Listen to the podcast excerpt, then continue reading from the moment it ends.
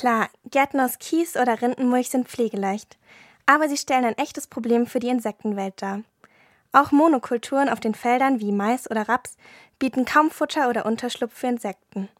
Und so flattern immer weniger Bienen und Schmetterlinge durch die Luft, obwohl die auch mit dafür zuständig sind, dass wir so vielfältige Nahrung haben. Ich habe mich gefragt, wie ich meinen Balkon zu einem Zufluchtsort für Insekten machen kann. Besonders gut geeignet sind Wildblüher und Wildkräuter. Wem die Zusammenstellung der Pflanzen zu kompliziert ist, kann zu fertigen Insektenblütenmischungen greifen. Einheimische Arten wie Lavendel oder Natternkopf sind gut geeignet. Bei den Kräutern steht Rosmarin, Thymian und Basilikum oben auf der Liste. Alles Kräuter, die man super zum Kochen benutzen kann. Seit ich die auf dem Balkon habe, wird jeder Tomate-Mozzarella-Salat aufgewertet. Doch wie hält man die Pflanzen dann am Leben? Ich habe nämlich wirklich keinen grünen Daumen und selbst mein Kaktus ist letztes Jahr eingegangen. Doch meine Balkonkräuter halten sich ganz gut.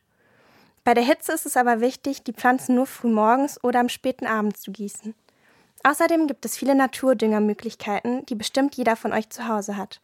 Alter Kaffeesatz, abgestandenes Bier oder Teesatz, am besten von Grün- oder Schwarztee. Wichtig ist dann nur, nicht zu oft zu dingen und den alten Teesatz wieder zu entfernen. Und wer den Luxus eines eigenen Garten besitzt, auch wenn das als Student wirklich selten ist, auch hier sind Wildblumen und Sträucher besser für die Insekten als exotische Pflanzen. Die exotischen Arten blühen zwar oft in abenteuerlichen Farben, produzieren aber kaum Nektar, auf den die Insekten angewiesen sind. Außerdem lohnt sich beim Garten weniger Perfektionismus. Es reichen schon ein paar Quadratmeter ungemähte Wiese. Wenn man die einfach mal wuchern lässt, ist das ein Paradies für Insekten. Auch wenn viele Gartenperfektionisten bei dieser Vorstellung wahrscheinlich Paranoia bekommen. Ich habe mit meinen Freunden auch schon ernsthaft darüber nachgedacht, einen Schrebergarten zu mieten. Das haben wir wegen des Aufwands doch nicht gemacht, aber vielleicht ist das was für euch. Und jetzt nachhaltig für echte Profis. Für die handwerklich Begabten unter euch, baut ein Insektenhotel. Das kann ein Projekt für ein Wochenende sein und ihr schafft eine neue Heimat für Wildbienen und Co.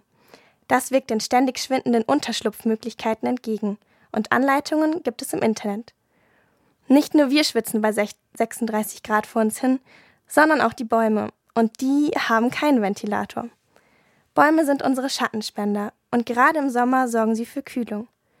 Ein einzelner Laubbaum mit 15 Meter Kronendurchmesser kühlt ca. 160 Quadratmeter um sich herum, also ungefähr eine Wohnung von fünf Zimmern.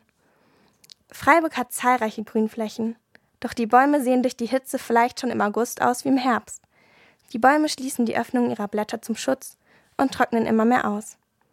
Was wir dagegen tun können, klingt ein bisschen absurd. Geht die Bäume gießen. Ein großer Laubbaum braucht einmal die Woche ungefähr 10 Liter. Das ist ein Eimer Wasser oder eine große Gießkanne. Auch wenn euch die Oma am Fenster vielleicht für verrückt erklärt, die Bäume können das Wasser gebrauchen.